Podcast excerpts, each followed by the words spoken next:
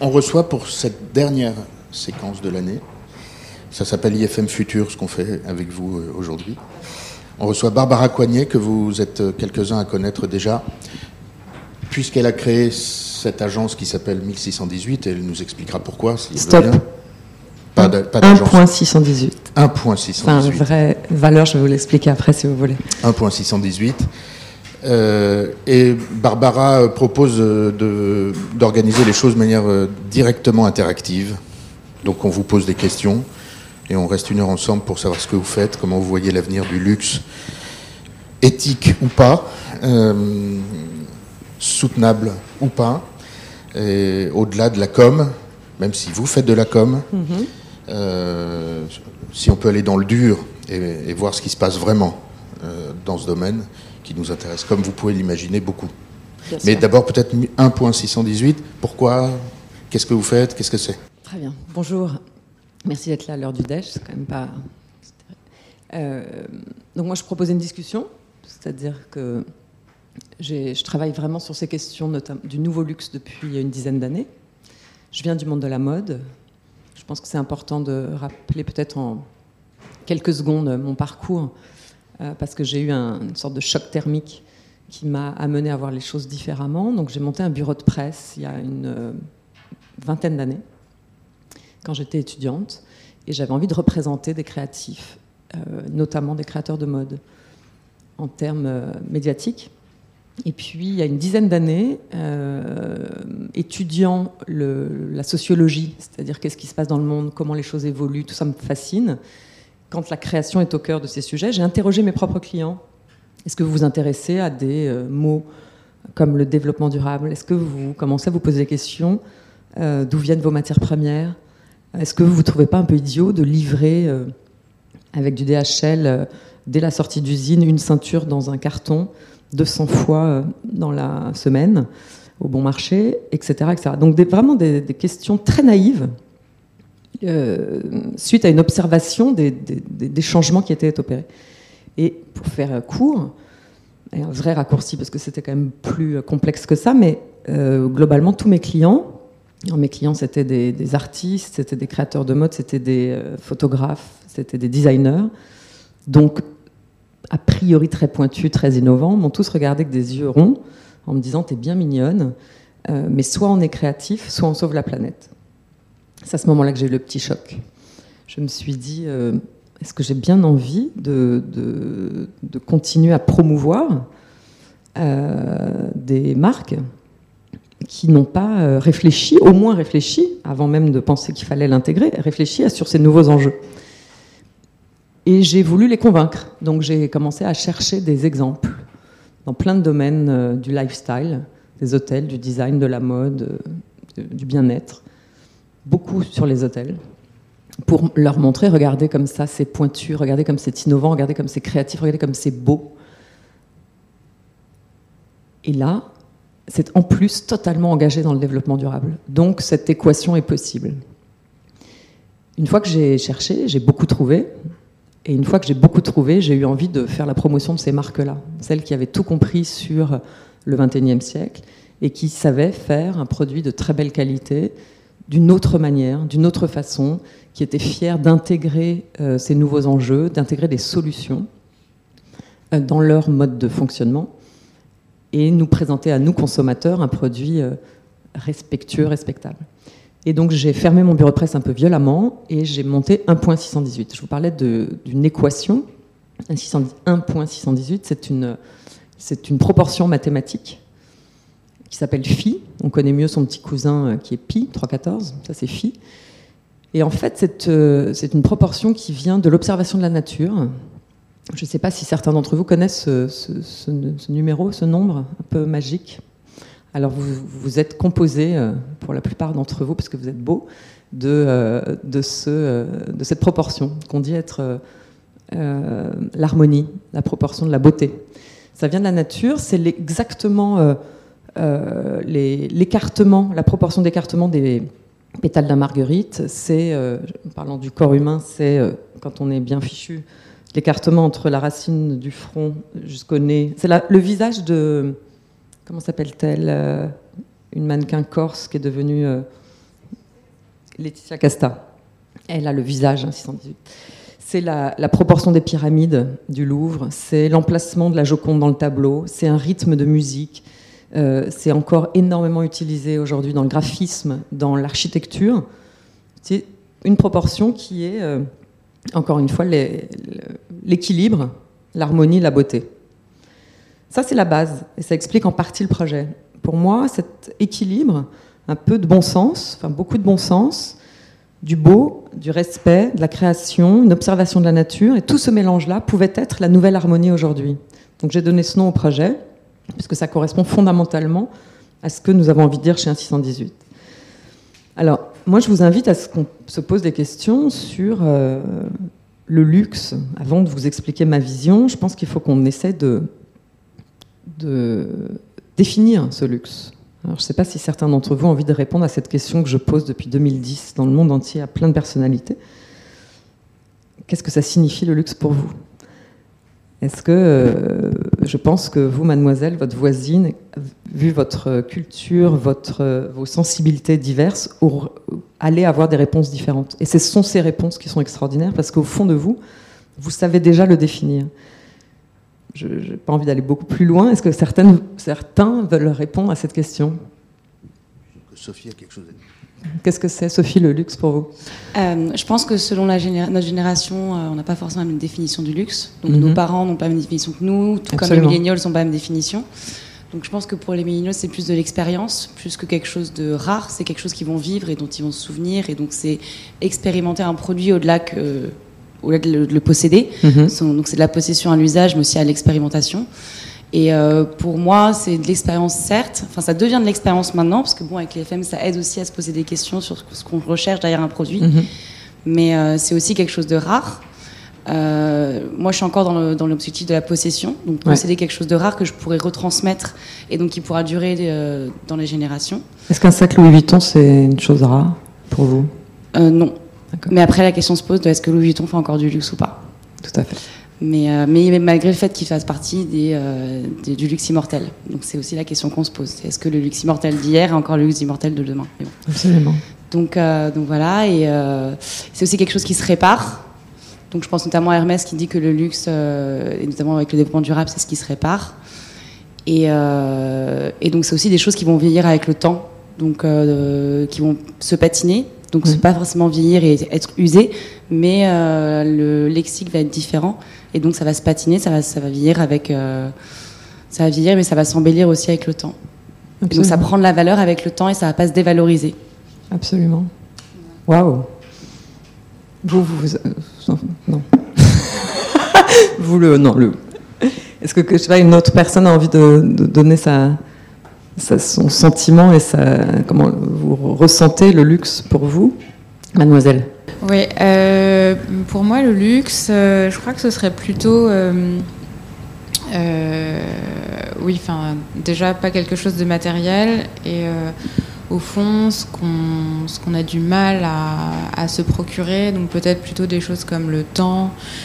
de l'espace, de la disponibilité, enfin très dématérialisé mhm. et beaucoup plus en relation avec le bien-être, pense. Et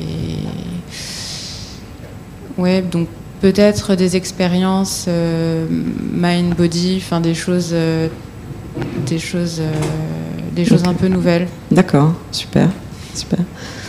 D'autres personnes veulent donner leur, leur avis? Non. Ok, en trois minutes, on s'aperçoit que personne n'a cité le mot marque. Euh, en trois minutes, on s'aperçoit que ça bascule de valeur à un produit ou à une possession. On s'aperçoit qu'il euh, y a une, notion humaine dans vos définitions. Alors c'est le cas, hein. pour l'instant on a, on a euh, interrogé, on commence à interroger le grand public, on a interrogé une cinquantaine de professionnels. Professionnels, ça veut dire de la Suzy Menkes, euh, en passant par un patron d'ONG, en passant par le fondateur de Tesla Motors, en passant par euh, euh, des porteurs de projets. À part deux personnes sur les 50, aucune réponse ne parle d'un marché, ne parle d'une marque. On parle d'un produit, mais on ne parle pas d'une marque. Donc c'est-à-dire que toute cette dynamique marketing s'écroule totalement. On arrive absolument à des notions liées encore une fois aux valeurs, à l'immatériel, à l'émotion, à la sensation, à l'expérience, au respect, le temps que vous avez cité vous-même, euh, la rareté bien entendu et la qualité. Et puis on y ajoute quelque chose, nos réflexions à nous chez 118 nous ont amené à euh, étudier le, luxe en 2040. On a participé à une étude socio extraordinaire qui a duré 4 ans. on s'aperçoit qu'il y a en effet, nos réponses ici euh, sont des réponses euh, de personnes cultivées vivant à Paris. Euh, vous allez demain à Rio, les réponses sont différentes. Vous allez à Pékin, évidemment, elles sont différentes. Vous allez même en Bretagne, elles sont différentes. moi, je suis allée dans un petit village au Brésil. J'ai commencé à avoir une petite caméra, à vouloir poser la question à des gens dans la rue. Et puis, en fait, ce petit village, qui pour moi est un luxe inouï, vit au rythme de la nature. Il n'y a rien à consommer ici, des petites paires de tongs mais sinon rien d'autre. C'est un village de pêcheurs qui préserve l'environnement. C'est exceptionnel. Personne ne comprenait le mot. C'était impossible d'expliquer. C'est-à-dire que ce mot luxe, il l'avait jamais entendu et ni même évidemment vécu. donc ça, c'était une forme de réponse aussi euh, en soi. En revanche, quand j'essayais de les approcher à comprendre ma question, là, on, parlait d'éducation. Moi, mon rêve, alors ils ont assimilé ça à un rêve, ils ont assimilé ça à un moment particulier. Donc on parlait d'éducation, on parlait de l'accès à l'eau, beaucoup, beaucoup de réponses sur les, sur le, les enfants. Donc on, on, on s'approchait du bien-être. On était vraiment dans toutes ces valeurs. Tout ça pour dire qu'il y a une, il y a des valeurs qui sont universelles, qui sont celles du développement durable. Au fond de nous, prise de conscience ou pas, euh, envie de préserver les animaux, les arbres ou euh, les animaux domestiques ou les papillons, euh, peu importe, ou l'artisanat dans le monde, tous ces sujets-là font appel à une universalité exceptionnelle que nous, nous invitons les marques de luxe à l'intégrer. C'est-à-dire qu'il y a quelque chose de l'ordre de l'émotion intense. On a tous envie, au fond de nous, même si encore une fois c'est pas défini, de vivre dans un monde qu'on dit meilleur, de respirer mieux. Je ne sais pas si vous voyez, là, depuis 48 heures, Paris, c'est juste euh, ignoble de pollution. On a envie de savoir ce que c'est que l'air pur, on a envie de, pouvoir parler correctement à son voisin, euh, on a envie de, de, voir des arbres pousser normalement, on a envie de choses extrêmement basiques qui sont liées à une protection de l'environnement. On a envie d'autres choses qui sont fondamentales, qui sont la notion de nous sommes un humainement, nous sommes un. Notre voisin, c'est aussi nous. Euh, la, personne qui vit dans un bouge en Inde, c'est aussi nous. Donc il y a cette universalité sur l'humain et l'universalité sur la nature, sur l'environnement, qui sont des choses qui sont devenues extrêmement importantes chez les consommateurs et que les marques sont en train de toucher du doigt très lentement pour euh, y intégrer certaines de ces notions. Donc le luxe sur lequel on réfléchit, c'est vraiment cette, euh, cette idée de revenir à des choses finalement assez simples, euh, finalement qui correspondent, on parle des millenniums, les marques de luxe que je vois toute la journée sont en panique, attaque totale avec les millenniums, comment ils pensent, comment ils mangent, comment ils réagissent, qu'est-ce qu'il faut qu'on leur dise, c'est étonnant. Donc ils s'offrent des consultants à gogo pour essayer d'avoir un début de réponse. Et finalement, on s'aperçoit qu'il y a une espèce de simplicité euh, je parle de simplicité, de naïveté depuis tout à l'heure, mais c'est ça, c'est-à-dire que la vraie vie, les vraies choses, comment elles peuvent aujourd'hui être intégrées dans une euh, consommation. Alors une consommation qu'on aura envie d'être, euh, de voir en effet plus durable. Il y a, un, moment d'extase quand même d'un produit que l'on aime, qu'on a envie de conserver, qu'on l'on voit vieillir. Il y a un moment d'extase. On a, et j'en fais partie. J'ai encore je fais encore des petits, des petits sauts d'erreur, des, des petites fautes. Euh, on a aussi envie d'acheter euh, dix fois le même t-shirt parce qu'on l'adore euh, dans 15 couleurs. Et, tout à coup, il y a des espèces d'attaques de, consommation comme ça, de produits pas durables. Et ça, ça fait partie de nos modes de fonctionnement. Mais nous, on observe un courant assez hallucinant, et de la part de créateurs de mode, et de la part de, de courants de consommateurs qui finalement sont las de consommer pour consommer, aime beaucoup l'idée de euh, un peu plus de valeur ou de contenu dans le produit. Je travaille avec une créatrice de mode qui s'appelle Valentine Gauthier. Ça, c'est un exemple que je voulais partager avec vous. Euh, et vous, dans ce que vous allez faire après, on a besoin de vous et de vos esprits pour, euh, pallier à ça, parce que je pense que les dix prochaines années, c'est la problématique de la communication dans le développement durable de la part des créatifs. Valentine Gauthier, une jeune marque française démente qui cartonne, euh, qui a vraiment euh, développé un business euh, hyper sain, hyper éthique, a pris le temps de faire les choses bien, et ça fonctionne très bien. Valentine, fondamentalement, est une créatrice hyper engagée. Donc au départ, elle est allée chercher les, communautés au Pérou qui travaillaient la laine de telle façon. Elle est allée s'auto-flageller en disant non, je ne vais pas choisir cette soie et ni cette dentelle parce que c'est n'est pas propre du tout, mais je vais essayer de trouver d'autres fournisseurs, etc. Donc elle a commencé sur, euh, sur cette dynamique-là, en continuant à faire un travail de saisonnalité, bien entendu. Et puis, au fur et à mesure de l'évolution, elle s'est aperçue que elle, en tant que créatrice, elle prenait du plaisir à faire des produits qui durent. Et donc, des produits qui durent, c'était éventuellement changer la saisonnalité. Elle se disait, un pantalon, un pantalon, en fait, toute l'année, on porte un pantalon. Toute l'année, on porte une chemise. Toute l'année, euh, le climat, il y a un espèce de changement. Puis je vends à Hong Kong et puis je vends euh, partout dans le monde. Finalement, mon modèle ne, peut ne pas être régi avec ça. Et comment je fais pour accompagner des nouveaux fournisseurs qui ont des nouvelles règles, des nouvelles données, euh, qui sont des, fournisseurs de sourcing textile propres et éthiques, et en même temps accompagner ce que je ressens moi, c'est-à-dire avoir envie de produits plus quali et qui vont durer, qu'on l'aime. On ouvre l'armoire et on l'aime et la saison d'après on le re-aime. Et ça, elle trouvait ça hyper important. Donc elle a, modifié un petit peu son, offre. Ça a de nouveau cartonné. Et là, elle a créé une communauté soudaine de consommatrices qui disaient Mais nous aussi, on a envie que tu nous fasses un produit que l'on va aimer plus longtemps. Un produit que l'on va intégrer dans nos garde-robes euh, différemment. Donc, il y a cette, mouvance assez extraordinaire. Alors c'est un exemple, il y en a plein d'autres, surtout chez les jeunes créateurs.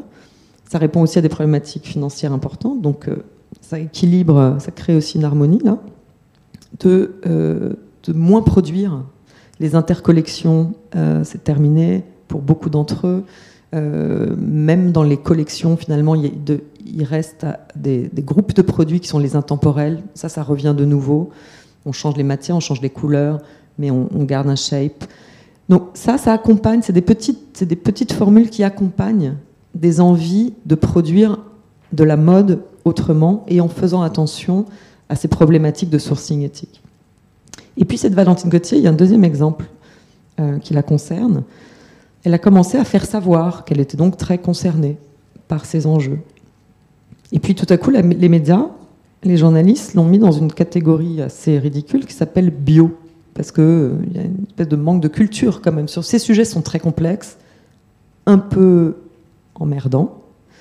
Euh, c'est souvent culpabilisant. On est pour parler d'une prise de conscience, on est obligé de parler de la problématique de la fonte des glaces, euh, d'un tsunami, enfin de catastrophisme pour aider à ce que les gens prennent conscience. Donc, quand même, dans le développement durable, il y a un truc qui n'est pas très glamour. Nous, chez Institut, notre sujet, c'est de prendre les trucs à contre-pied et de le rendre glamour en disant c'est ça qui est moderne, c'est ça qui est innovant, c'est ça qui est branchant, c'est ça qui est désirable. Mais c'est quand même pas facile. Elle a, elle a fait deux choses. La première, c'est qu'elle a dit au départ non, stop. Elle a dit à ses attachés de presse et à moi je veux plus communiquer sur le green. Je suis d'abord une créatrice et je suis pas d'abord green ou d'abord éthique. Je suis d'abord une créatrice. Et ça, c'est pour moi une évidence absolue. C'est-à-dire qu'on est d'abord un créatif, puis ensuite, si on est engagé dans le développement durable, c'est qu'on a tout compris et donc c'est bingo. Mais lorsqu'on est d'abord dans une catégorie euh, éco ou éthique, on est assimilé encore aujourd'hui, oui c'est vrai, et encore à Paris, et encore au XXIe siècle, à, au petit bonnet péruvien, au porte-clés en chanvre et aux vacances en roulotte. Encore aujourd'hui, malheureusement. Et donc pour un créateur, c'est impossible d'être assimilé de près ou de loin à ces notions-là. Donc elle a dit, je communique plus sur ces sujets. Et puis en réalité, euh, bah, ça revient, parce que c'est juste intrinsèque, c'est naturel. Donc maintenant, elle a mis en place, et je, l'aide en effet, une, stratégie qui est plus de le raconter, de ne pas s'auto-définir comme marque éthique. En plus, sur ces problématiques de communication, une marque éthique aujourd'hui, ça veut rien dire. Euh, parce que le 100% dans le développement durable n'existe pas. Et au lieu de trouver ça grave, en fait, c'est une chance extraordinaire. C'est top qu'on ne puisse pas être parfait, qu'on ait la chance de ne pas pouvoir être euh, exemplaire. Aujourd'hui, le développement durable, c'est un process. Aujourd'hui, on trouve une solution, demain, ça sera une autre, et puis aujourd'hui, il y a des choses qu'on ne sait pas faire.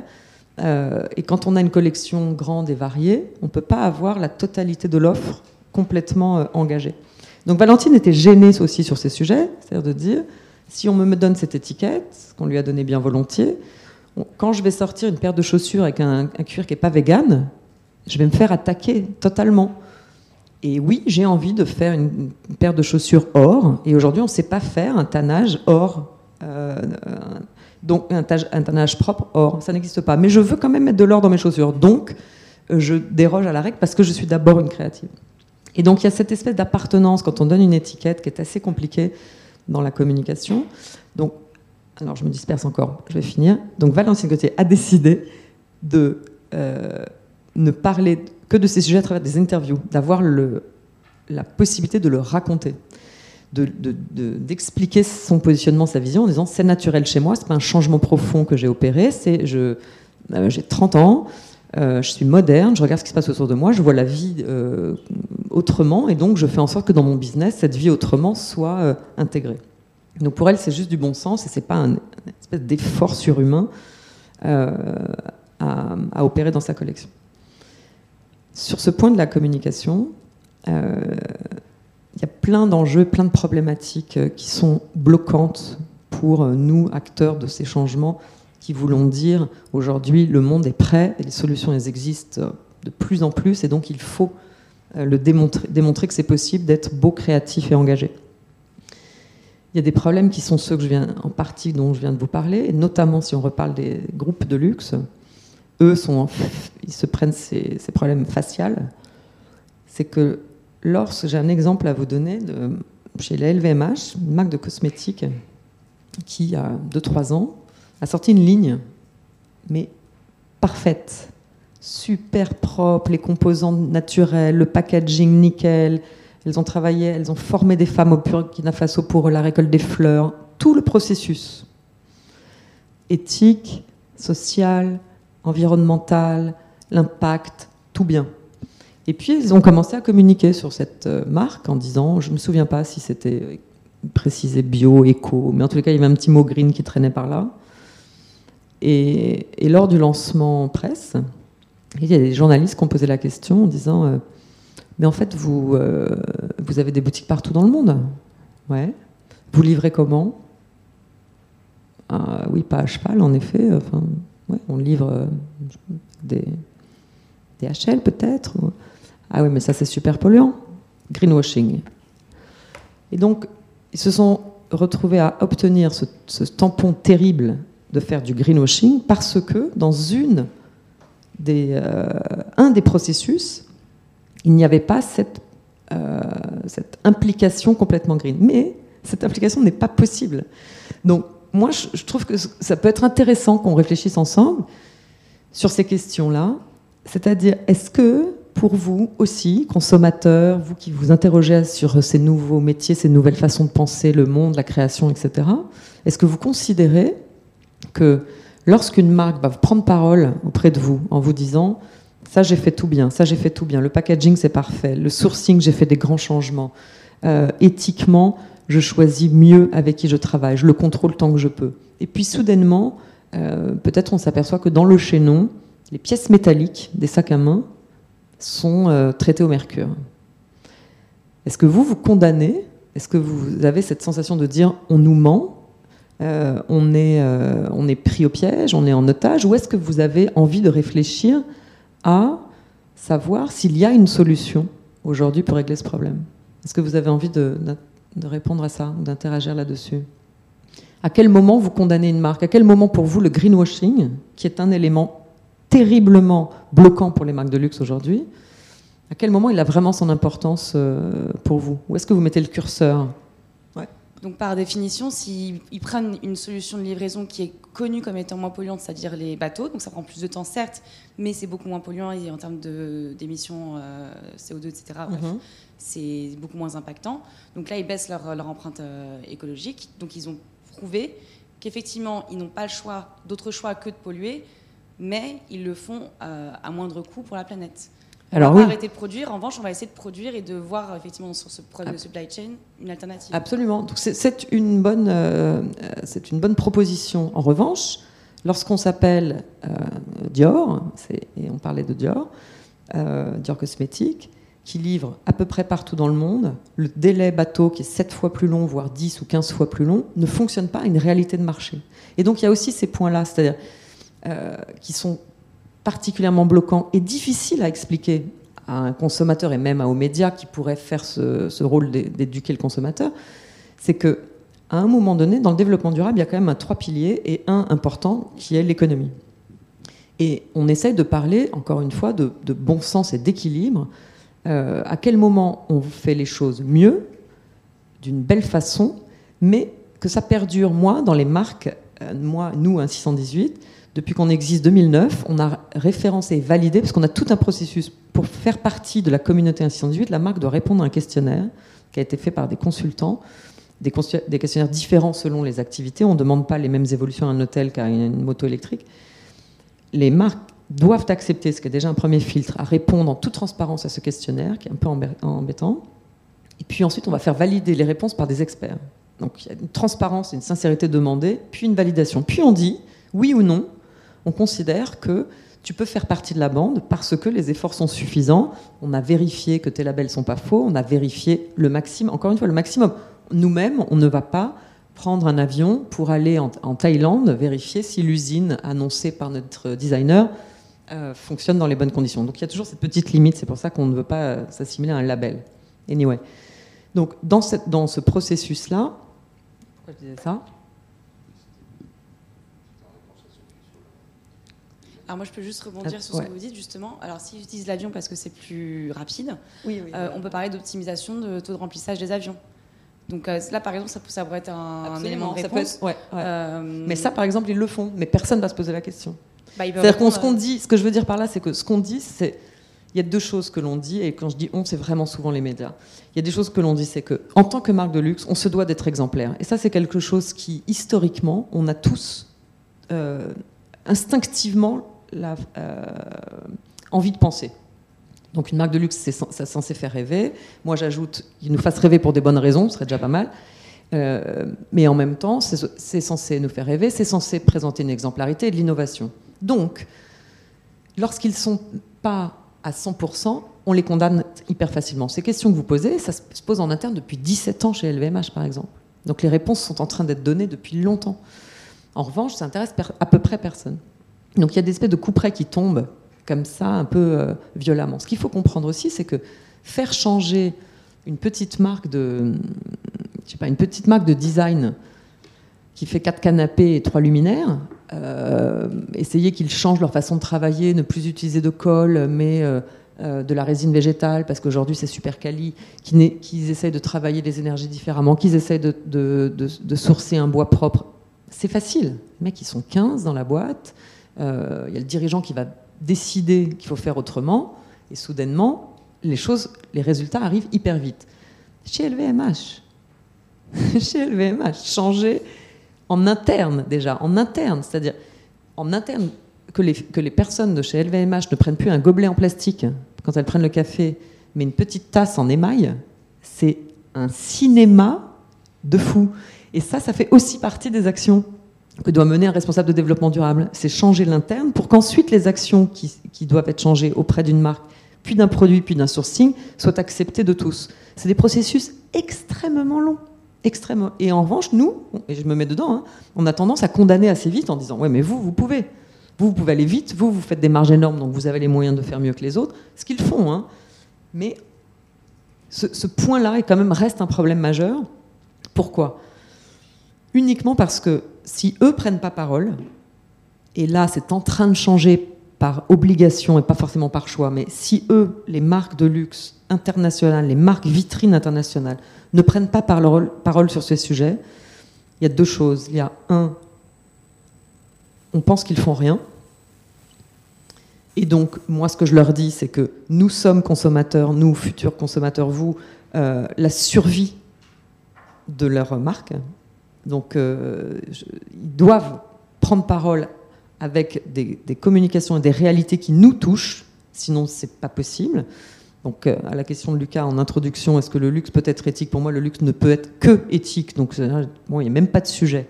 Pour moi, on ne peut même pas utiliser aujourd'hui le mot luxe on ne peut plus si on n'intègre pas à minima ces enjeux-là. C'est pas possible. Le luxe ne peut pas être polluant, maltraitant les gens, euh, fabriquant 6000 sacs par jour et en livrant partout dans le monde sans s'intéresser à savoir comment, pourquoi. C'est pas possible. Ça, ça s'appelle pas du luxe. Donc déjà, pour moi, il n'y a pas de question sur ce point. Donc les entreprises, elles doivent aujourd'hui, ces entreprises de luxe, elles doivent rentrer en conversation avec vous, nous, les consommateurs de demain, en leur expliquant qu'elles ont réussi ce challenge formidable d'intégrer ces questions et ces évolutions aujourd'hui dans, dans leurs produits. Elles n'ont pas d'autre choix. Elles n'ont pas d'autre choix. Donc on peut nous raconter, on, essaye, on fait, etc. Nous, on a tendance à vouloir encourager le on va vers le mieux, parce qu'encore une fois, pas condamner en permanence. Quand on condamne, ça, les, leur ferme le caquet, et donc il n'y a plus de prise de parole. Et la deuxième chose, s'ils ne parlent pas, ce qui est très embêtant, c'est que il y a quelque chose de magique dans le luxe, enfin, plein de choses magiques, dont une qui est, qui est euh, l'envie de copier, de les copier. Et c'est là où je dis souvent que pour eux, le développement durable est une opportunité exceptionnelle. Parce que s'ils intègrent ces enjeux, ce qu'ils font, mais s'ils le font savoir, s'ils avancent un peu plus vite sur ces processus, ils seront copiés pour des bonnes raisons. Et là, on touche à cette universalité dont on parlait tout à l'heure, on touche à la pyramide. On me, on me dit souvent que c'est pas terrible d'avoir voulu parler du développement durable à travers le luxe, parce que le luxe c'est excluant et que le développement durable ça doit toucher tout le monde. Je suis assez d'accord.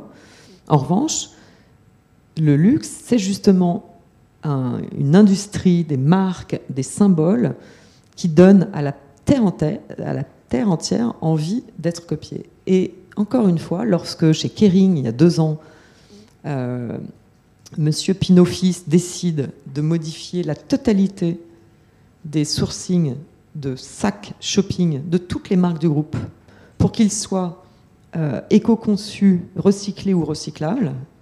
Il y a des nouvelles usines qui travaillent. Ces nouvelles usines qui travaillent, ces nouveaux fabricants, ces nouveaux imprimeurs peuvent évidemment fabriqués pour d'autres. Donc il y a des créateurs ou des marques qui ne pouvaient pas avoir accès parce que c'était trop cher, les prix baissent, etc. Donc c'est l'histoire de la pyramide, c'est la boule de neige. Donc ça aussi, je trouve qu'on l'attend de la part de l'industrie du luxe. C'est-à-dire, ils ont toujours été fiers de dire que ce sont des entreprises internationales ultra innovantes. Pour nous, je ne sais pas ce que vous en pensez, mais pour nous, l'innovation, c'est aussi de trouver les, réponses à ces problématiques et d'intégrer ça dans leurs solutions. Vous vouliez dire quelque chose, euh, monsieur?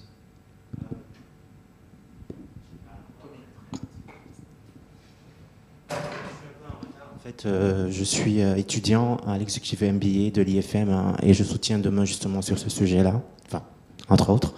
Euh, je suis ravi de vous rencontrer parce que ça faisait un moment que je voulais effectivement vous rencontrer. Je voulais juste rebondir en fait sur quelque chose qui me paraît essentiel aujourd'hui, c'est la sincérité, mm-hmm.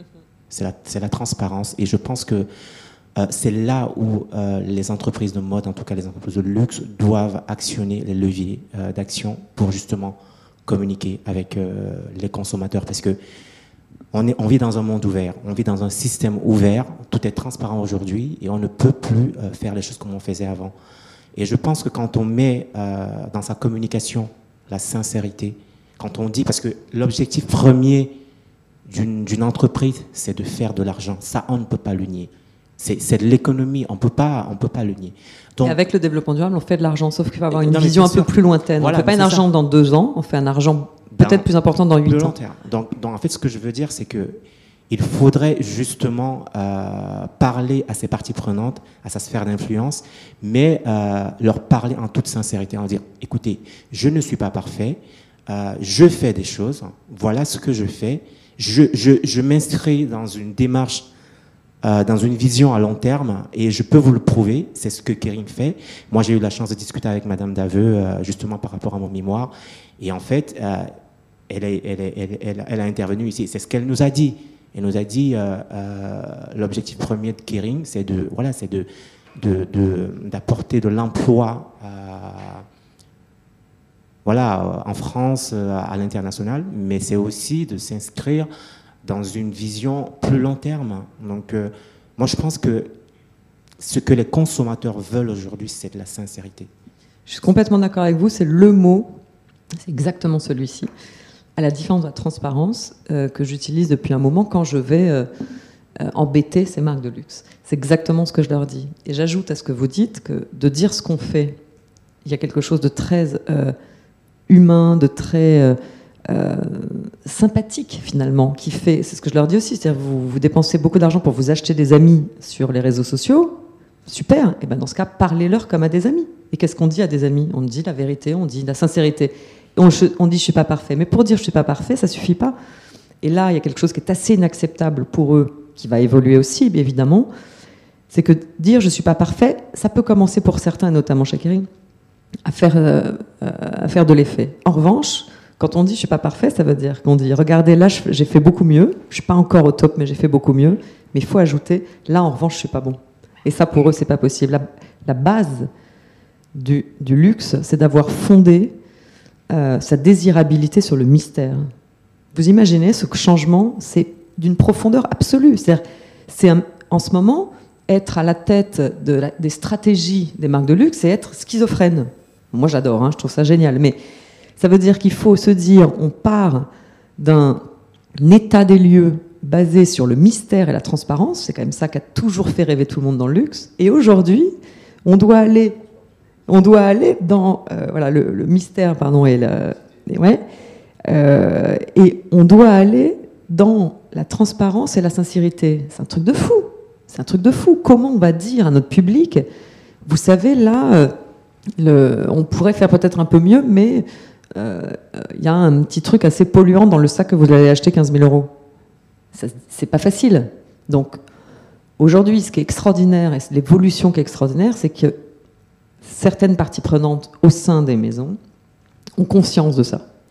Et cette conscience, maintenant, se traduit, et c'est ça que moi j'ai observé depuis un an et demi, il y a une espèce de changement hyper important. C'est 8 ans que c'est dur, c'est 8 ans qu'ils font les taupes, et qui, non, on dit pas les taupes, les autruches, euh, ils veulent pas voir, ils veulent pas savoir, etc. Parce que nous, on prend pas parole, nous, nous on dit pas, les gens savent, et puis euh, ils ont qu'à savoir. Hein. Et aujourd'hui, ça c'est fini, donc ils savent qu'ils doivent prendre parole, il faut qu'ils le disent, et ils en sont, ce qui est une évolution extraordinaire, dans le comment.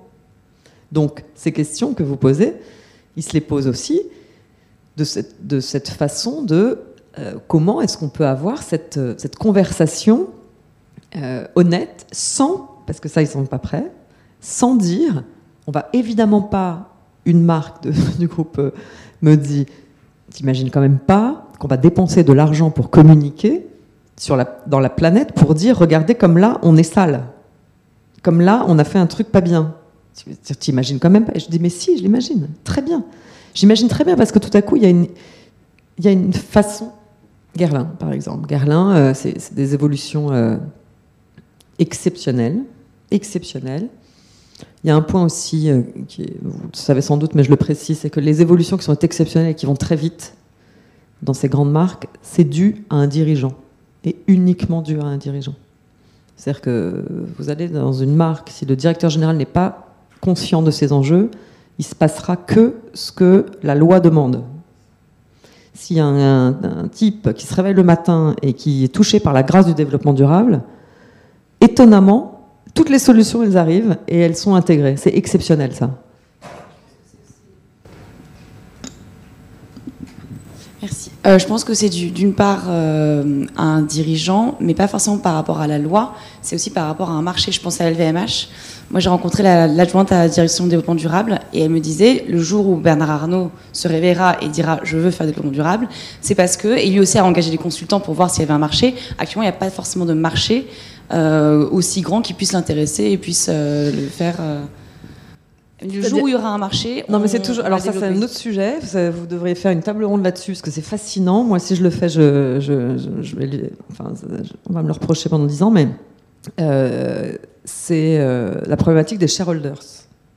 C'est-à-dire qu'aujourd'hui, chez LVMH, puisqu'on cite ce groupe, Il y a énormément de très très très très très euh, belles initiatives, prises de décision à l'intérieur des marques, parce que vous savez que les marques sont quasiment toutes indépendantes au sein d'un groupe qui donne des grandes directions.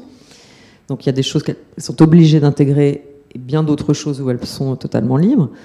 Donc il y a beaucoup d'initiatives, c'est magnifique. Mais à un moment donné, il y a un monsieur Bernard Arnault qui n'est pas particulièrement, euh, comment dire ça, convaincu séduit par ses idées, parce que lui, ce qui le, ce qui le convainc, c'est à la fin de l'année, le chiffre, les marges, et comment il va rémunérer ses shareholders. Donc, tant que, et ça c'est pour, euh, pour LVMH, euh, mais euh, j'ai d'autres exemples au Brésil, il y a une marque exceptionnelle qui s'appelle Osklen, qui est une marque très engagée, c'est un peu le, l'équivalent de, notre Karl Lagerfeld ici, le, le garçon qui s'appelle Oscar Metsavat, qui est une superstar, la marque est super. Et il a revendu une partie de cette marque, 30% à Havaianas. Tout à coup, tout à coup, c'est plus la même marque, c'est plus les mêmes fournisseurs, c'est parce que Havaianas, c'est un, une multinationale et ils ont d'autres priorités qui sont de développer les marges et prendre de l'argent à la fin de l'année et de faire en sorte que les actionnaires prennent de l'argent de plus en plus. Donc ça c'est assez basique, c'est dommage mais c'est assez basique, c'est que tant que les priorités seront effectivement de faire de l'argent rapidement, parce que c'est bien ce qu'on vient de dire, c'est-à-dire qu'avec les enjeux du développement durable intégré, ça fait de l'argent, voire plus. Il y a des exemples qui l'ont cité, c'est euh, le palace Fouquet's, qui a une très mauvaise image, mais qui est le, seul palace à Paris triplement certifié, avec des ISO incroyables. Euh, et eux, ils ont changé, la, prise, le changement est venu du directeur financier, euh, parce qu'il avait déjà cette vision un peu plus prospective de dire qu'à 5 et 8 ans, il pourra prouver qu'il fait du chiffre d'affaires bien plus que ce qu'il avait s'il avait fait aucun changement. Et il l'a prouvé, le Fouquet. Ouais. ouais. En fait, au départ, c'est des changements qui sont des, des investissements qui créent du changement et qui créent des économies. Ça, c'est la première étape. C'est le euh, changement dans la façon dont on utilise les énergies dans un lieu, le changement d'approvisionnement, qu'est-ce qu'on fait avec ces déchets. Enfin, c'est une espèce de cycle de vie de interne à un hôtel qui a énormément de gaspillage, un gaspillage d'eau, euh, d'électricité et euh, de nourriture, qui sont les trois points essentiels dans un hôtel dans l'urbain.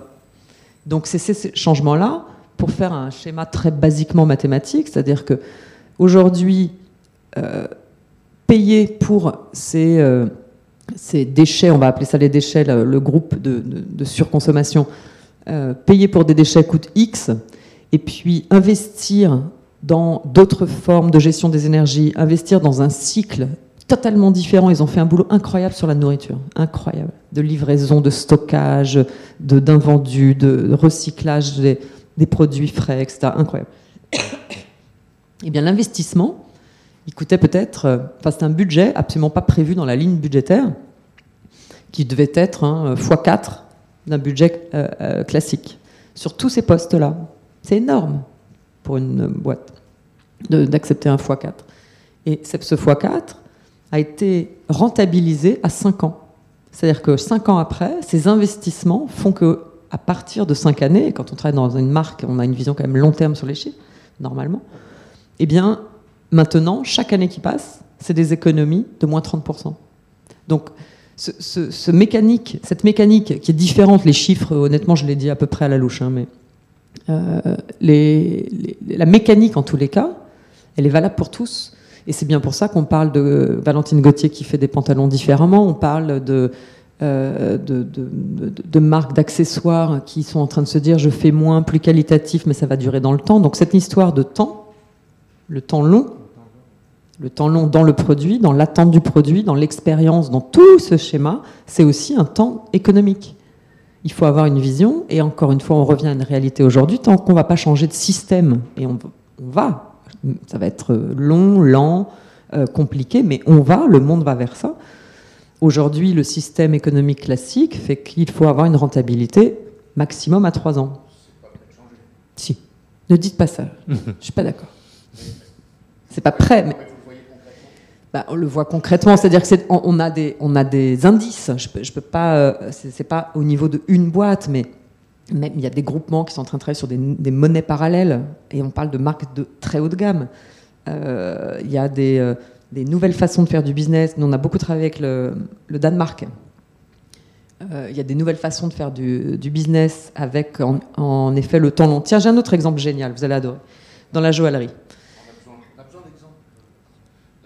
Mais dans le luxe, je peux pas non plus. Enfin, moi, je, signe des trucs de confidentialité, donc je peux pas raconter tout. Ouais. Bon, en tous les cas, je peux en citer une. C'est une marque de joaillerie. Alors, la joaillerie, c'est un sujet aussi intéressant. Euh, il y a une, une marque qui s'appelle GEM, J-E-M, vous connaissez sans doute. Première marque de, de, joaillerie éthique en France. Et en fait, ça, ça va répondre. Vous êtes Sophie, n'est-ce pas? Ça va répondre à votre question sur le prix tout à l'heure, mais pourquoi ils font pas ça si, si, y a aujourd'hui la solution, euh, même si ça coûte un peu plus cher Alors, j'aime, elle, elle a décidé de se dire, aujourd'hui, la problématique de l'or, elle est, elle est euh, double. Il y a l'extraction de l'or, qui est faite d'une façon terrible, horrible, humainement insupportable. Et puis il y a des mines propres aujourd'hui. Il y en a peu, mais il y en a. Il va y en avoir de plus en plus parce que certaines marques de chez Richemont ont décidé aussi de se mettre dans leur propre. Donc, encore une fois, l'histoire de la boule de neige. Donc, elle, elle fait, elle fait attention à l'extraction d'or. Elle s'offre, ce qui coûte cher, elle s'offre un label qui s'appelle Fairmind. Donc, ça, c'est l'assurance pour elle, puis pour ensuite le consommateur, que l'or de sa marque vient bien de mines propres. Puis ensuite, il y a tout un autre processus qui est ça vous l'ignorez peut-être, lorsqu'on achète de l'or brut, ça arrive sur des marchés et l'or est mélangé. Il y a de l'or propre qui est mélangé avec de l'or moins propre. Et là, il y a à nouveau un processus à faire, je ne me souviens pas du nom, pour accepter que l'atelier qui va travailler sur la, la, bague ne mélange pas les ors. Donc ça, il faut euh, passer sur des machines particulières, l'or n'est pas exactement le, même. Il y a une façon de travailler différente. Donc il faut bien suivre le cheminement de cet or propre. Tout ça, c'est un processus long et qui coûte de l'argent. J'aime, elle a décidé, elle, de faire tous ces processus-là parce qu'elle veut que quand une personne, j'ai une très jolie bague d'elle aujourd'hui d'ailleurs, quand une de ces, des, euh, de, une personne va acheter une bague, elle vend beaucoup d'alliances notamment, eh bien, il y a cette envie de dire je veux que ça soit vraiment éthique et propre parce que j'ai choisi cette marque pour ces raisons-là. Donc elle fait tout le chaînon. Et elle, en faisant tout ce chaînon, petite marque elle est qui marche bien, hein, qui se développe bien, mais c'est pas facile, ben, ses produits coûtent 30% plus cher. Et là, le problème que vous souleviez, mademoiselle, tout à l'heure, il est entier. Et pour des marques de luxe, quand les, les quantités sont tellement plus importantes, le problème, il est monumental. C'est que comment est-ce qu'on peut aujourd'hui, rivaliser sur un marché, quand on est une marque de ce que j'appelle le nouveau luxe, ces nouvelles marques de luxe, comment est-ce qu'on peut rivaliser si on a une offre qui est entre 20 et 30% plus chère que euh, le, prix euh, classique d'un équivalent? Comment est-ce qu'on peut différencier? Comment est-ce qu'on peut raconter? Et comment on peut faire que le consommateur, à la fin, dise pas Bon, ok, pour 400 euh, balles de différence, je vais quand même chez le concurrent parce que c'est bien que ce soit éthique, mais c'est quand même 400 euros de différence. Donc, le problème du transport, c'est aussi ça. C'est-à-dire, quand il y a des alternatives et on sait qu'elles existent, après, il y, a une, chose derrière, c'est, en effet, est-ce que ça correspond à un marché? J'aime est en train de voir, elle, est en train de lever des fonds, et ses, prochains euh, investisseurs sont en train de lui dire, un, on voudrait bien de la rentabilité un peu rapide. Donc là, elle a dit no way ne me mettez pas la pression parce que justement c'est ce temps long. Donc il faut, ça aussi c'est compliqué, trouver des investisseurs qui vont accepter d'accompagner une boîte qui va prendre son temps pour faire les choses bien. Et c'est là où je dis que tout ça est en train de changer parce que elle aujourd'hui, elle les trouve. Il y a deux ans, ces investisseurs lui disaient "T'es mignonne, allez c'est bien, ils sont très beaux tes bijoux, on en reparle." Et aujourd'hui, non seulement il y a des fonds d'investissement qui sont en train de se créer, mais, mais vraiment énormes, d'une façon incroyable. Des business angels qui se sont réunis que sur du, soutien de marques engagées. Ils savent qu'il y a ce temps long à intégrer, etc. Tout ça, donc ça fait partie de ces changements de système qui sont des petits indices. Euh, il y en a d'autres à l'étranger, mais ça plus ça plus ça, et notamment encore une fois la problématique financière, donc économique, fait que tout à coup ça accompagne des changements peut-être plus profonds dans des années qui arrivent. C'est pas demain matin, mais Ouais, je voudrais peut-être rebondir là-dessus. Euh, dans le cas de, LVMH, euh, on sait aujourd'hui que l'investissement socialement responsable euh, représente à peu près, en France, si je ne me trompe pas, près de 800 milliards d'euros. Est-ce que M. Arnaud a pensé peut-être à avoir ce type de justement d'actionnaire dans son capital, par exemple? Écoutez, j'en ai aucune sainte idée. Honnêtement, je ne sais pas. Je sais pas. Euh, je je sais pas. D'accord, parce que c'est pour moi c'est un levier aussi. C'est un levier énorme, absolument. C'est un levier énorme. Et c'est vrai que je n'ai pas la réponse à ces questions, ça m'intéresse d'ailleurs. Je vais y réfléchir et je vais étudier ça, je vais leur poser la question. Je pense qu'il faut voir les, euh, les, cabinets. Je pense que les cabinets comme euh, Vigéo, comme euh, Etifinance peuvent vous donner la réponse justement. Oui, absolument. Ouais. je ne sais pas répondre. Mais en effet, c'est vrai que, en tout cas, ce sont des leviers qui deviennent de plus en plus importants. Et puis surtout, comme pour certains, euh, pour certaines marques, comme une nouvelle norme, une nouvelle façon de rentrer dans cette nouvelle économie. Ouais, Parce qu'en plus, euh, ces, fonds d'investissement, il y en a beaucoup qui sont étrangers, notamment les Américains. Donc en fait, ce qui, ce qui est en train de se faire aujourd'hui, c'est que euh, le nouveau gouvernement, là, en fait, ils sont en train de, de pousser justement les, nouveaux investisseurs français à rentrer dans ces fonds-là mm, mm, mm. pour avoir un petit peu plus de poids par rapport aux Américains, en fait. Donc c'est clairement un levier d'action, quoi. C'est ça. Voilà, et pour finir, euh, pardon, euh, le truc, c'est ce que je disais à, Lucas tout à l'heure, c'est-à-dire que nous, on réfléchit, on se pose les questions, on est un peu entre, euh, entre les consommateurs, on étudie les consommateurs comme on peut, sur plein de formes, les nouvelles attentes, les, nouvelles, les nouveaux processus, etc., d'achat. Comment, pourquoi. et puis, on, on, travaille beaucoup avec les marques. Alors, nous, le, flot des 220 marques que nous avons validées depuis notre, euh, notre existence euh, sont des, marques que nous appelons des marques du nouveau luxe. Alors là-dedans, il peut y avoir Tesla Motors, il y a d'ailleurs, et BMW i, des, à 80% de marques que vous ne connaissez pas, que je vous invite à découvrir. Euh, nous, on a validé, depuis qu'on existe, 220 marques. Ouais. Valider, ça veut dire qu'elles sont passées par nos comités d'experts, qu'elles ont eu la validation et qu'elles ont pu faire quelque chose avec nous. Alors faire, pardon? D'une certaine façon, mais c'est vrai que je suis pas à l'aise avec le, mot. Euh, mais oui, d'une certaine façon, puisqu'on refuse 30% de marques par an. Et valider, ça veut dire qu'elles ont le droit de jouer avec nous. Alors jouer avec nous, c'est participer à des événements. Vous savez, euh, peut-être que nous, nous, on organise des, événements. On en a fait un ici d'ailleurs, à côté en 2012. Euh, on en a fait deux au Palais de Tokyo, on en a fait un au Carreau du Temple. Ça, c'était des gros événements où on mélange une sélection de ces marques-là, donc euh, un, espèce de parcours lifestyle pour dire ce nouveau monde magnifique et éthique, il existe. nous, on en fait la démonstration. Ça revient à ce que je vous ai dit tout à l'heure. Il y a aussi un autre écueil dans le développement durable. On, en parle beaucoup, tant mieux. On en parle beaucoup d'une façon assez, euh, assez dure parfois. Ça, c'est un peu plus embêtant. Mais surtout, on est beaucoup dans il faudrait que ce serait super si et un jour viendra. Et nous, on s'est dit qu'en fait, pour convaincre, il faut juste montrer et démontrer. Donc c'est pour ça qu'on a fait ces événements qui sont des choses concrètes. Donc il y a des marques qui sont là. Le produit qu'elles ont fait, c'est une résultante qui a été fait dans, dans d'une très bonne façon. On a tout le descriptif, on raconte l'histoire, les gens sont présents.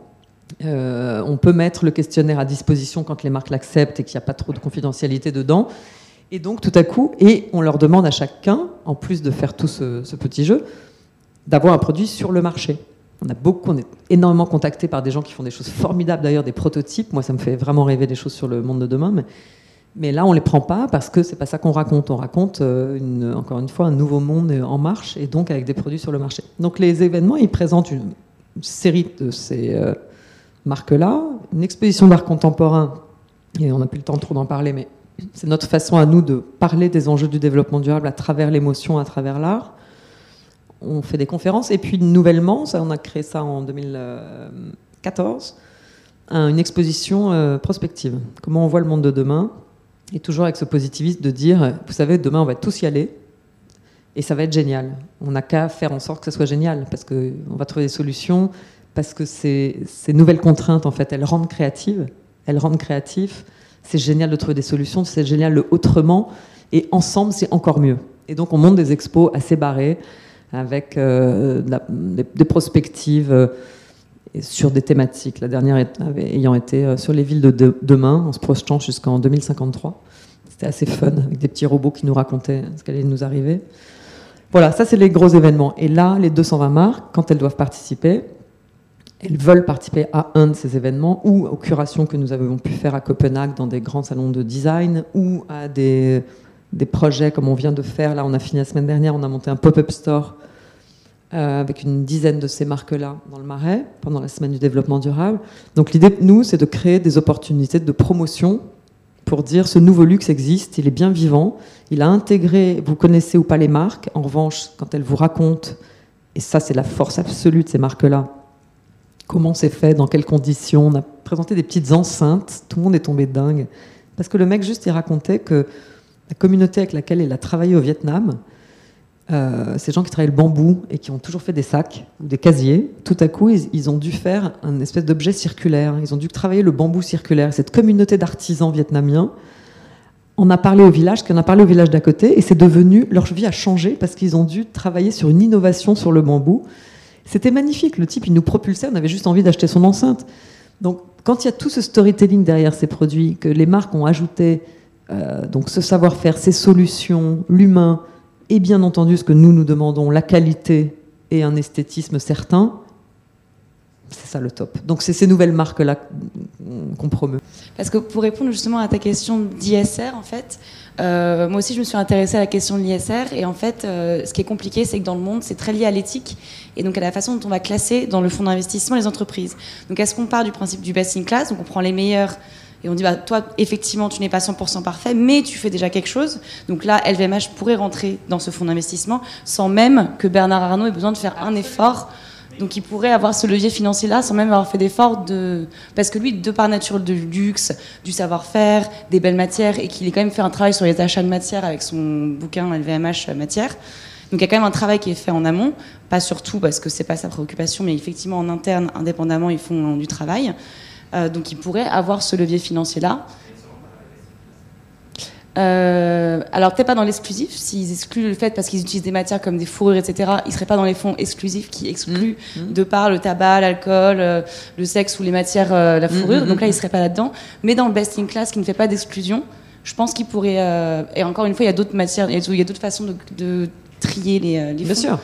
Mais, non, mais il y a mille façons. Mais nous, en revanche, rentrer chez nous, ça ne prend pas en compte euh, euh, ces sujets-là. Nous, on n'est pas en train d'évaluer, euh, on n'est pas une cabinet d'audit, on n'est pas du tout en train d'évaluer le, le positionnement la performance d'un groupe et d'une entreprise sur l'échelle de Richter du développement durable. Nous, on est, beaucoup plus basique que ça. On est en train de dire le monde change, il y a une nouvelle définition du luxe, il y a une nouvelle façon de consommer. Et aujourd'hui, nous, consommateurs que nous sommes, on participe à quelque chose qui va dans cette dynamique d'un monde meilleur, et on veut sélectionner les produits, les marques et les produits qui sont les plus propres de la planète et les plus créatifs et les plus haut de gamme.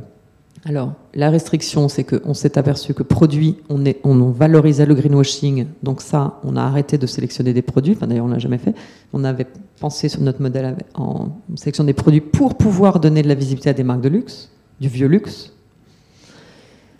et finalement on n'a pas eu envie de le faire. Donc on, va réfléchir au niveau d'une marque, mais pas au niveau d'un groupe. Ça, ça m'intéresse et ça nous, intéresse parce que ce sont nos sujets.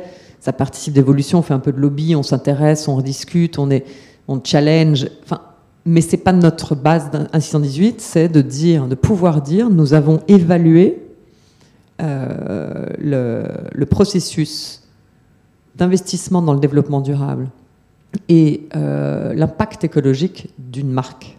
Donc vous, consommateurs, vous, médias, vous pouvez considérer que cette marque-là participe à la solution et au mieux. Et donc du coup, il y a des marques du groupe LVMH qui travaillent avec vous? Alors, nous, on, a ça, on a un 618, qui est cette, vitrine qui crée des événements, de la communication événementielle et qui fait un peu d'influence et de lobby. Et puis à côté de ça, euh, on fait du conseil. Donc pour les grosses marques dont j'ai parlé, pour certaines d'entre elles, euh, on est là pour euh, soit les embêter un peu aux entournures et réfléchir avec eux sur des sujets, mais elles ne font pas partie de la communauté de marques 1618. Donc il y a une différenciation entre euh, les marques validées et les, les, autres avec lesquelles on travaille d'abord en amont, en fait. Il y a des marques qu'on a rejetées. Euh, il y a des marques qui ont trouvé ça absolument insupportable. Dire mais comment vous pouvez imaginer, mais vous êtes qui pour me dire que moi je vais pas pouvoir rentrer au Palais de Tokyo? Ben non. Mais c'est pas possible. Moi je veux prendre un espace et je veux participer. Moi aussi ça m'intéresse le luxe durable. C'est en 2009. Il me dit ben non, nous non. À un moment donné vous avez présenté un dossier, il n'est pas validé, c'est aussi simple que ça. Donc ça, on, on a été blacklisté pendant quelques années. Et puis à un moment donné, ouais, mais bon, en même temps, ça n'a aucun intérêt de faire les choses si on ne va pas jusqu'au bout.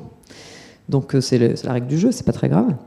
Mais là où c'est génial, c'est que certaines de ces marques, que je ne vais pas citer, sont venues nous voir après en disant euh, Bon, finalement, j'ai réfléchi. Finalement, parce que évidemment, quand on dit à une marque qu'on la refuse, on explique évidemment pourquoi. Je pense là notamment à un hôtel aussi, euh, qui est venu nous voir précisément en disant bah, Moi, j'ai avancé sur la problématique de l'eau j'ai mal pris que vous me refusiez, mais j'ai avancé sur la problématique de l'eau. Et on se dit, si au moins on peut servir à ça, de, participer, parce que notre projet, notre vitrine est désirable et qu'une marque veut en être, à participer à l'évolution, pour nous, c'est super bien. Donc ces grandes marques, elles viennent pas pour plein, pour plein de raisons. Et on va finir là-dessus. Elles viennent pas parce que elles n'ont pas l'intention déjà pour la plupart d'entre elles de répondre à notre questionnaire. Ça commence par ça. Quand certaines ont eu envie de le faire, euh, on, parle de 2009 et 2010. Hein. Après, ils n'ont plus tenté. Euh, on a refusé à peu près. Il y en a eu, cinq qu'on proposait et on en a refusé quatre. Donc, on s'est dit, on n'a pas, enfin, ce processus-là de dire le nouveau luxe, la nouvelle façon de faire, etc., était et encore un petit peu beaucoup trop tôt pour ces marques-là. Pour les raisons que je vous expliquais tout à l'heure, c'est-à-dire que nous, on n'a pas envie de faire des barèmes adaptés à chaque taille d'entreprise, parce qu'on n'a pas envie.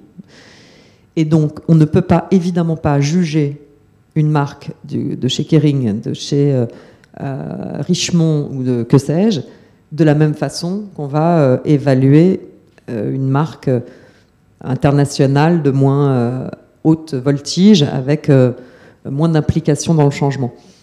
Donc, on a des normes qui sont assez classiques. On n'évalue pas, évidemment, totalement de la même façon ce que j'appelle les marques du vieux luxe et les marques de l'ancien luxe. Mais globalement, les marques du vieux luxe, les grandes marques internationales, elles n'ont pas très envie de se frotter à nous et de venir. Ça va changer. On en reparlera en 2018. On programme un événement Carreau du Temple en juin 2018. Il y a que deux, trois marques qui sont en train de nous draguer et on est presque étonnés. Donc on, va, on verra si elles sont prêtes elles, à prendre part et nous, à les accepter. Les choses vont tellement vite qu'il y a des évolutions géniales. Mais l'autre chose qui font qu'elles n'ont pas envie, c'est que chez nous, on expose énormément les marques, puisque le projet, il est fait pour ça. On reçoit 700 journalistes, 60 euh, télés, et tous les consommateurs et les visiteurs qui passent, que ce soit des professionnels ou des grands publics, sont des gens comme vous qui s'intéressent à ces sujets et qui posent 2000 questions. Donc quand ils n'ont pas les réponses évidentes, ils ont évidemment pas, c'est pas le genre d'endroit où ils ont envie de venir exposer. Vous voyez ce que je veux dire?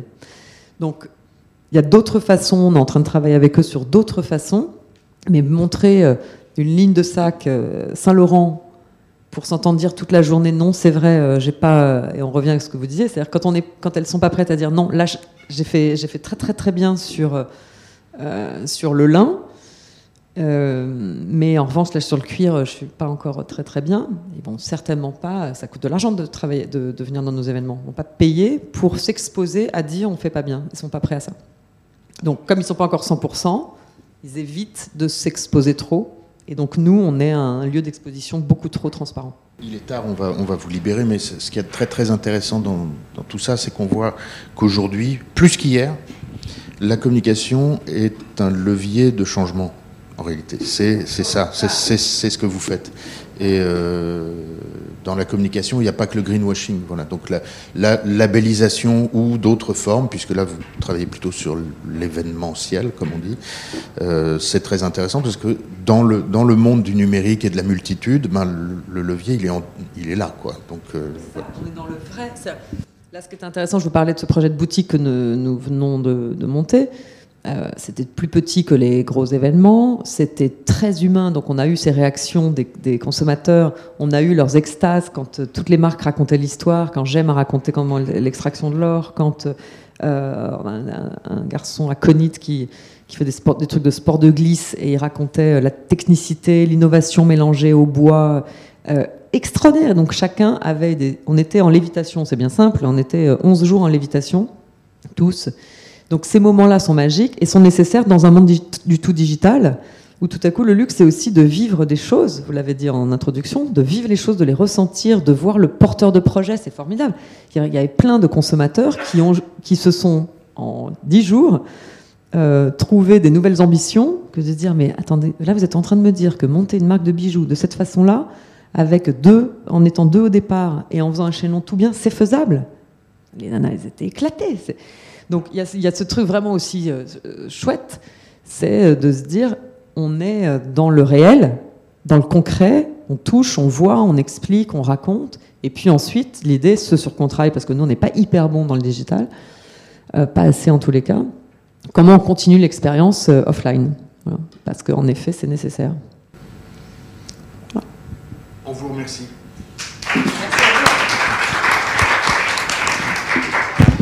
Donc merci et merci. Sur vous, hein, pour, rejoindre les banques voilà, si, si, certains euh, ont envie de, collaborer avec vous sous forme de stage ou autre, c'est possible. Hein. donc je peux donner votre mail. Voilà. Euh, plein de nouveaux projets et besoin de plein de bonnes têtes. Merci et donc merci d'avoir clôturé cette euh, année de IFM Futur, mais parce que vous êtes en vacances ou pas Non, non, c'est la dernière séance de, de, tout ce cycle. Mais naturellement, vous aurez le festival le 30 juin et le 1er juillet et le programme est prêt.